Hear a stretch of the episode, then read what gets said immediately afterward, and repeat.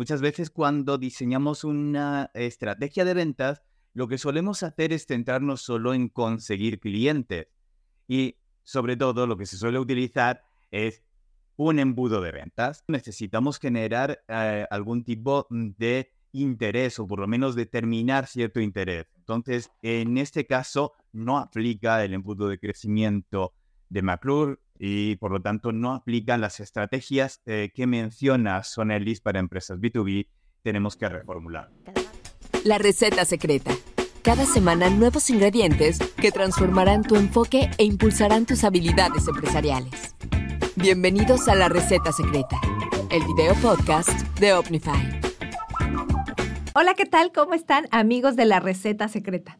Dicen por ahí que loco no es aquel que hace cosas distintas e innovadoras. Loco es aquel que sigue haciendo lo mismo esperando tener resultados distintos. Y hoy estoy muy contenta de recibirlos en este podcast porque tenemos un invitado que justamente nos va a platicar cómo hacer acciones, estrategias diferentes dirigidas al B2B. Es decir, aquellos que se dirijan o atiendan el mercado de empresas, business to business. El día de hoy vamos a explorar algunas acciones que pueden implementar para generar un grow hacking. ¿Cómo podemos crecer nuestras empresas que van dirigidas a este segmento y de esa manera pues hacer algo distinto que genere resultados distintos? Y les voy a hablar, antes de entrar con él, les voy a platicar un poco de, de su biografía. Solo voy a poner un poco porque la realidad es que podría llevarme más de 10 minutos platicándoles de toda su biografía. Él nos acompaña, Blas Martínez, y déjenme les platico, él es CEO fundador de Singularity y es consultor de estrategia especializada en el B2B con clientes en más de ocho países. Además, es el CMO y cofundador de LinkedIn, una agencia de LinkedIn, LinkedIn Marketing enfocada en generar resultados. Y antes de justamente de, de, entrar con ustedes, él me platicaba que dentro de estas estrategias lo que hace es utilizar LinkedIn, una de ellas, y generar citas efectivas que me parece una excelente estrategia que permite aumentar el funnel de ventas para aquellos que están haciendo estrategias de marketing digital. Fíjense que en el segmento B2B, el 70% de los compradores, por supuesto, están consultando Internet y por eso se vuelve importantísima que escuchen esta entrevista. Además, fíjense que Blas en el 2023, LinkedIn lo, lo reconoció como Marketing Insider y actualmente forma parte de los expertos de LinkedIn y pues es además cofundador, codirector de Top Seller, el programa de ejecutivos de prospección de inbound y outbound en LinkedIn. Eh, además, una de sus contribuciones más interesantes es el Growth Map, que ahorita le vamos a preguntar que nos, pues, nos explique cuál es esta metodología que genera una innovación continua. Y pues además tiene el, post, el podcast Singularity. Así es que bienvenido, Blas. Un gusto, Blas Martínez, que el día de hoy estés con nosotros. ¿Cómo estás, Blas? Angélica, muy contento, muy contento de estar aquí contigo y con toda tu audiencia. Oye, pues creo que la primera pregunta que no puedo dejar de hacerte es, justo en, tu biografía, decir, oye, ¿qué es este Growth Map? Porque me parece que para los, los dueños de empresa, los, los directivos, tener un mapa o una ruta puede ser muy efectiva. Platícanos, ¿qué es este Growth Map? El Growth Map es precisamente eso, un mapa que nos ayuda a diseñar nuestra estrategia de crecimiento, nuestra estrategia de growth para empresas B2B teniendo en cuenta todas las fases del proceso de venta. Muchas veces cuando diseñamos una estrategia de ventas, lo que solemos hacer es centrarnos solo en conseguir clientes. Y sobre todo lo que se suele utilizar es un embudo de ventas. Pero en realidad las ventas no funcionan como un embudo. Todo lo que entra aquí no sale y sobre todo los clientes que tienes, lo que consigues como resultado, no se convierte eh, o no ayuda a generar más ventas si tuviéramos en cuenta esto, un embudo. Cuando echas líquido por aquí, el líquido resultante, en lo que, lo que llega al final, no, eh, no ayuda a incluir más, eh, más líquido en el embudo. Sin embargo, en realidad trabajamos normalmente con estrategias que son cíclicas, que en realidad con un pequeño impulso podemos generar un gran crecimiento. Y precisamente este, esta herramienta nace de, eh, de los trabajos previos que hizo Son Ellis. Son Ellis fue eh, la primera persona que habló de growth hacking, growth marketing, en su momento le llamó lean marketing, eh, en 2010, pero poco a poco se fue centrando en aquello que él más conocía. Él se dio cuenta que, que había trabajado exclusivamente con empresas software as a service, personas que venden un software pero que lo venden mm, como un, eh, como un servicio, eh, como es el caso de Unisei, por ejemplo, como CRM.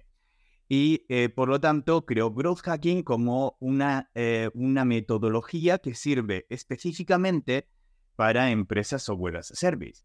Y lo han utilizado muchas empresas de tecnología, pero siempre había el problema a la hora de implementarlo en empresas B2B.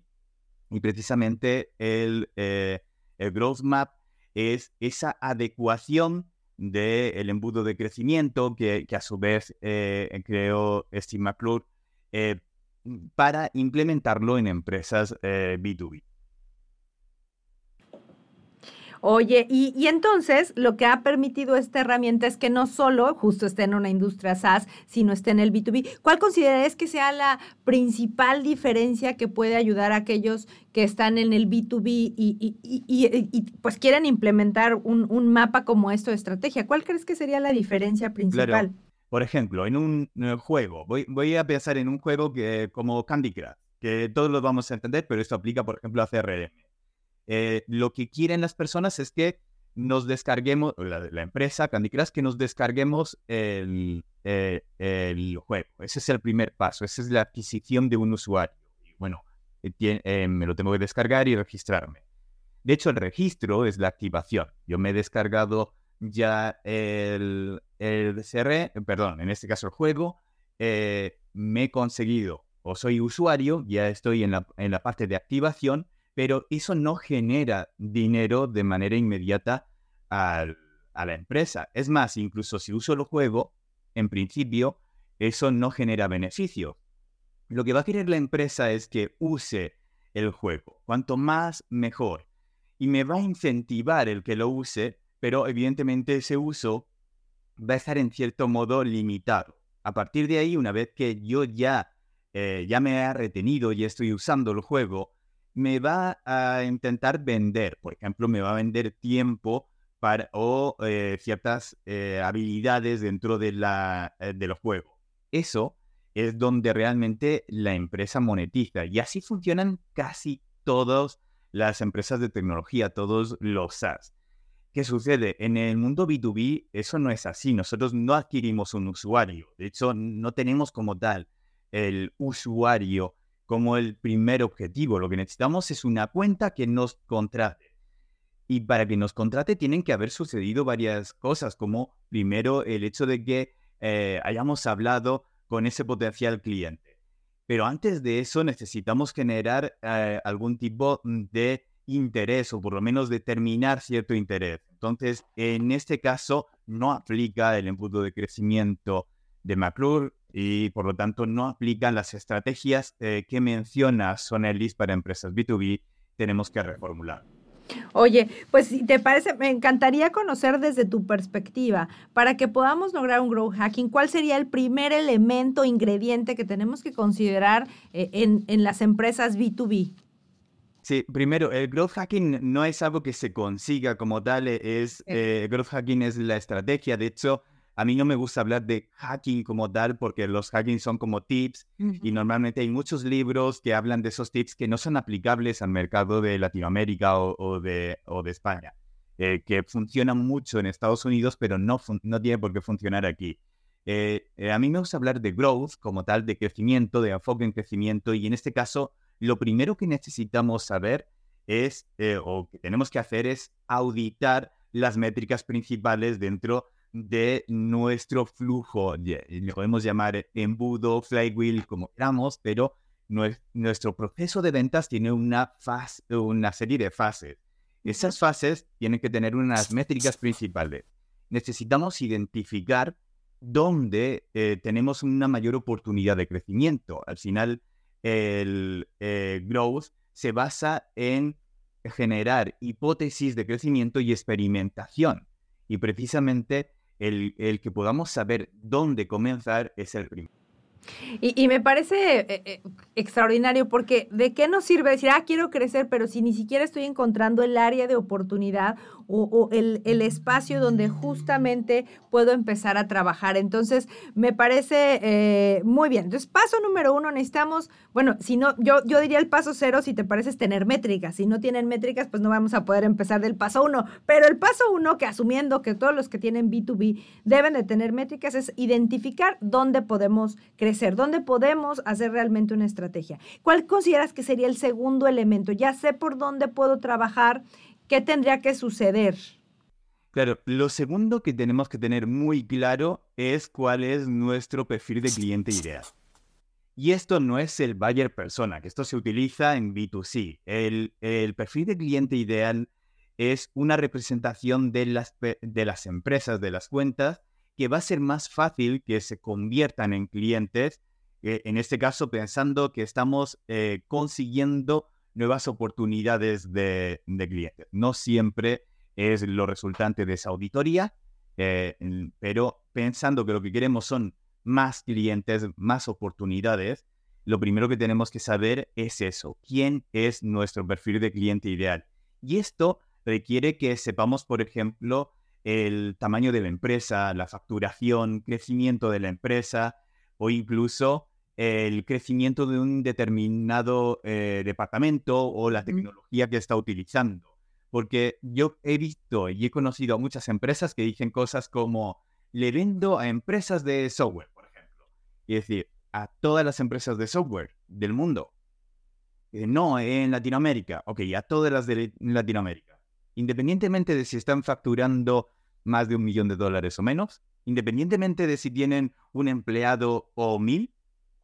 Independientemente de si están destruyendo talento o están creciendo, pues no, evidentemente, incluso las necesidades, aunque les podamos vender a todos, las necesidades de cada una de esas cuentas va a ser distinta. Si nos enfocamos en ese perfil de cliente ideal, lo vamos a tener mucho más fácil para crecer en ese micro nicho y a partir de ahí podemos crecer. Y el enfocarnos en un perfil de cliente ideal no significa que tengamos que obviar el resto de potenciales clientes. Si nos llega un potencial cliente que no encaja a la perfección con el, con el ICP, con el perfil de cliente ideal, pero al que sí le puedo vender, evidentemente le venderíamos, pero en este caso nuestro esfuerzo comercial tiene que ser enfocado en aquellos que nos van a generar un mayor beneficio. Oye, y tendrías, fíjate que hay diferentes formas de llegar a nuestro perfil de cliente ideal. Una de ellas es, saber, pues analiza quién es el 20% de tus clientes que hacen el 80% de tus ingresos, ¿no? Que, que, a veces así sucede. Desde, desde tu perspectiva, eh, ¿cuál, ¿cuál sería la recomendación o, cómo llegamos a este perfil de cliente ideal? Porque podemos ver, no es ventas, pero a lo mejor es un cliente que sí te compró muchísimo, pero fue un problema atenderlo y generó una insatisfacción, entonces no necesariamente es tu mejor cliente. ¿Cómo, llegas a, ese, a esa información? Exacto, justo cuando, cuando has dicho lo del 20% que te genera una mayor facturación, estaba pensando en esos casos. Yo lo que suelo hacer es analizar a normalmente de 10 a 20 cuentas que, eh, que son esas cuentas que te gustaría clonar. Y dices, sí, todos los clientes deberían ser como estos, independientemente de si es por facturación, si es por eh, crecimiento interanual o si es porque te genera recomendados y eso te genera más ventas. Independientemente de por qué razón, tenemos que analizar qué factores firmográficos tienen en común. Otro, otra cosa que suelo analizar son las 10 o 20 cuentas que te gustaría conseguir como clientes en los próximos meses.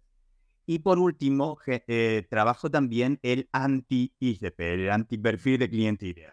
Es decir, de tus clientes actuales o pasados con cuáles no te gustaría volver a trabajar, independientemente de la, de la razón, del motivo, porque eso te va a dar ciertos, eh, eh, ciertos factores filmográficos que tienen en común y de esa manera vas a poder generar eh, esos criterios de éxito tanto mínimos como máximos.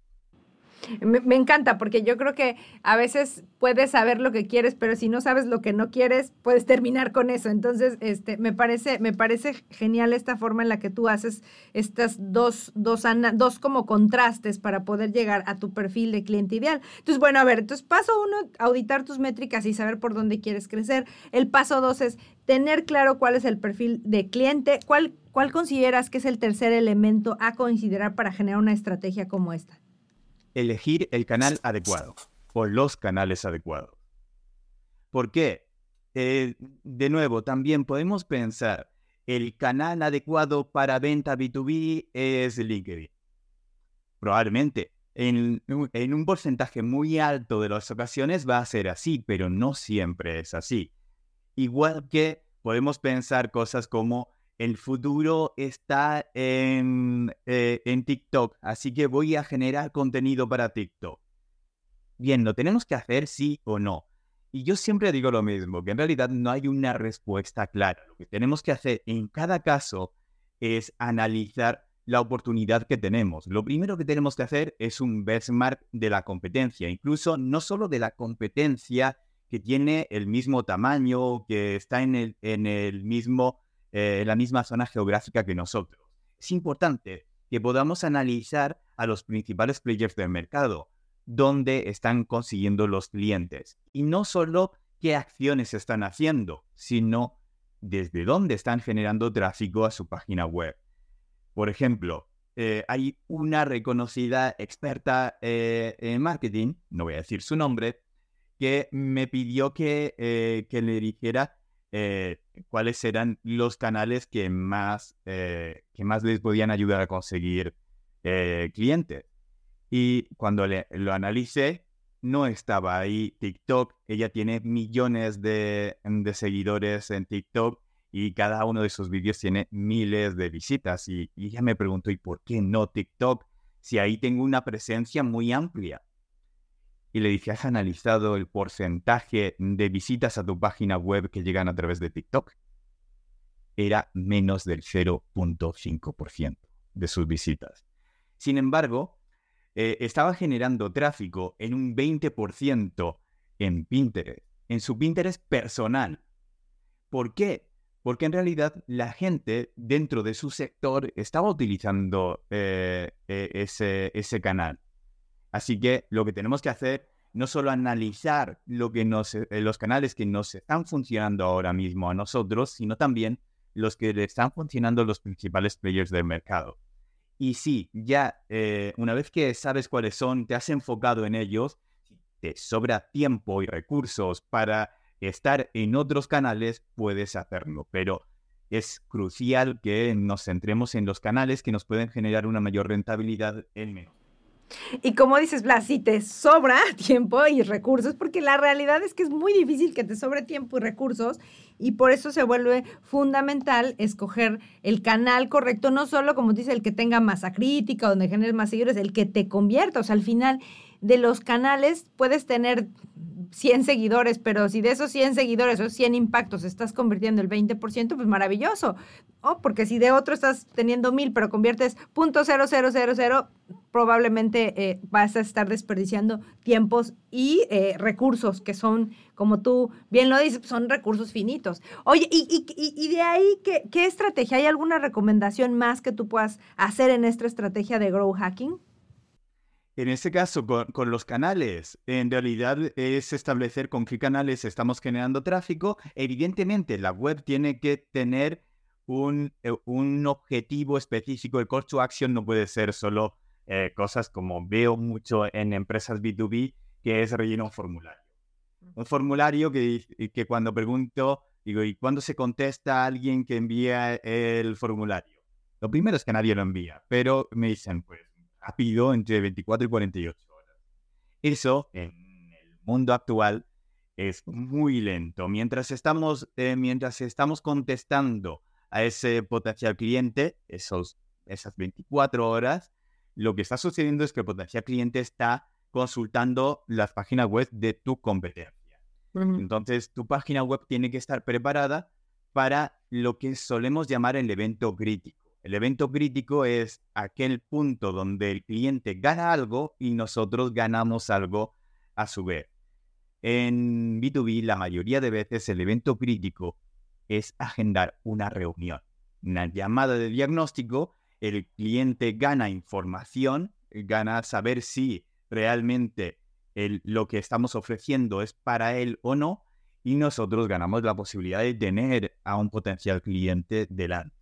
Lo que no podemos hacer es pensar que tenemos, eh, que hacer las mismas acciones y los mismos eventos críticos que en B2C, eh, y que no es así. Nuestra página web tiene que ser un elemento que, eh, nos tiene que ayudar a la conversión. no, no tiene que ser solo una cuestión informativa, y cuando estamos hablando de B2B, lo ideal es muy bien, pues a ver, ya tenemos auditar las metas, perfil ideal de nuestro cliente, elegir los canales correctos. ¿Cuál sería el cuarto? El cuarto, desde mi punto de vista, son las acciones adecuadas. Y esto parece muy ambiguo, pero no es tan tan ambiguo. Una vez que tenemos el canal específico, que sabemos dónde están nuestros clientes, lo que tenemos que hacer es optimizar las acciones que hacemos ahí, optimizar también nuestro tiempo. ¿Qué es lo mejor que puedo hacer? Por ejemplo, imaginando que uno de esos canales que vamos a utilizar es eh, LinkedIn. ¿Qué tenemos que hacer en LinkedIn? ¿Publicar contenido en nuestra página de empresa nos va a funcionar para algo? Y la respuesta rápida sería no. No nos va a servir de nada. En la página de empresa otra cosa es que seamos una empresa grande y que, el objetivo de, compartir contenido en la página sea ser más atractivos para potenciales colaboradores. Ahí sí, sí podríamos trabajar más en la página. Pero si lo que queremos conseguir son ventas, quizá deberíamos centrarnos más en nuestro perfil. Y ahí hay ciertas actividades claves que tenemos que tener en cuenta, como si nuestro perfil está eh, mostrando realmente la propuesta de valor para nuestro cliente o no. ¿Está optimizado? Si alguien está eh, buscando ciertas palabras claves, encuentra nuestro perfil. Eh, o incluso estamos prospectando. Cada, cada cuánto tiempo prospectamos, a quién prospectamos, cómo lo hacemos, o incluso estamos generando contenido en nuestro perfil cuál es el objetivo de, mm, la creación de contenido, etc. Son, eh, son acciones que lo que nos ayudan es a optimizar el tiempo que estamos en ese canal. Y en realidad, si nos volvemos al Growth Map, eh, lo que plantea el Growth Map es que eh, no pongas toda la carne en, el asador, que no pruebes cosas o, con todo tu presupuesto, sino que hagamos microexperimentación hacer esa microexperimentación es crucial, donde eh, lo que plantea el Growth Map es que podamos establecer qué, eh, es, eh, cuál es la hipótesis que queremos conseguir, por qué estamos haciendo esa acción. Después de eso, cuál es el experimento específico vamos a realizar durante X tiempo esta acción. Después tenemos que tener claro cuáles son las, los criterios de éxito ¿Qué, es éxito y qué no? Imaginando que, estamos eh, publicando contenido. ¿El éxito es que nos den like? ¿El éxito es que, eh, que interactúen con nosotros? No, nunca. Y si medimos eso, lo que va a suceder es que estamos, eh, estamos, estamos haciéndonos trampas al solitario. Entonces tenemos que establecer muy bien qué va a ser éxito o no. Y una vez que hemos establecido esos criterios de éxito, necesitamos eh, saber, evidentemente, eh, eh, tenemos que generar el experimento y eso nos va a ayudar a medir exactamente si estamos dentro de criterios de éxito o no y mm, nos va a generar un aprendizaje y nos va a ayudar a tomar acción. las acciones van a ser de tres tipos. Uno, tengo que cambiar el experimento. Parece que funciona, pero no he llegado a criterios de éxito. Mm, pero me da la sensación que funciona. Me he equivocado a la hora de medir, me he equivocado a la hora de generar imágenes, el copy, algo me he equivocado. Eh, la segunda opción es no ha funcionado, cambio de, eh, voy a hacer otro experimento, pero he gastado muy poquito en ese experimento. Y tercero, ha funcionado. Ahora esto se implementa como una acción clave que tengo que realizar cada semana, cada día o cada mes, dependiendo de qué acción estemos hablando. Oye, pues muy interesante. O sea, digamos que lo que necesitamos es constantemente, una vez que definamos cuáles son nuestras acciones adecuadas, hay que estar experimentando, haciendo microexperimentos para ver qué es lo que funciona y, como dices, eh, tomar en cuenta estas tres formas o, digamos que actividades que podemos hacer, continuar, no continuar, ¿no? Lo que tú nos explicabas, Blas. Blas, ¿hay algún último ingrediente que crees que es importante que consideremos al momento de diseñar una estrategia growth hacking? La perseverancia. Creo que esa es la, eh, la mejor herramienta que podemos tener. ¿Por qué? Porque muchas veces eh, lo que suele pasar es que incluso aunque tenemos esa mentalidad de microexperimentación, ponemos en práctica algo y eh, una semana y no funciona o no vemos el resultado adecuado y lo primero que hacemos es desecharlo sin pensar, uno, si, si he actuado el tiempo suficiente, es decir, el experimento eh, tenía que ser de una semana, de un mes, de tres meses, ¿cuándo?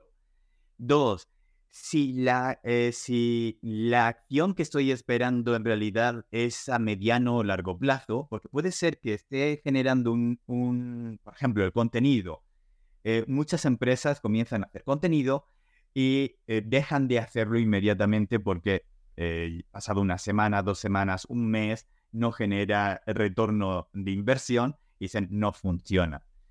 Y es que el contenido no genera retorno de inversiones en un mes. Precisamente el hecho de haber identificado mal cuándo generas ese retorno de inversión puede hacerte que dejes de actuar algo que puede ayudarte muchísimo. Y, y, muchas veces eso es realmente el gran problema de la mayoría de empresas, que van probando cosas sin estructurar, sin tener un proceso de experimentación claro y eso les ayuda a abandonar acciones que probablemente sean exitosas eh, en el futuro. Entonces, eh, ese para mí es un ingrediente. y, además, porque si al final en algún punto nos cansamos de experimentar, no perseveramos, pues, pues al final la estrategia se va a quedar corta. Pues muy bien, oye, pues ya tenemos, yo hasta apunté seis ingredientes, auditar las métricas, no identificar cuáles son las métricas y tener nuestro perfil ideal del cliente, elegir los canales adecuados, acciones adecuadas para, para ese canal, hacer microexperimentación y por supuesto la perseverancia. Oye, pues ya para cerrar, Blas, yo, yo sé que eres especialista en Link, Edin, y, y, creo que me encantaría, si te parece, cerrar con alguna recomendación para todos aquellos. Tú diste una ahorita muy, muy sutil, pero muy poderosa. Es no necesariamente tienes que trabajar en el LinkedIn empresarial, sino el del personal.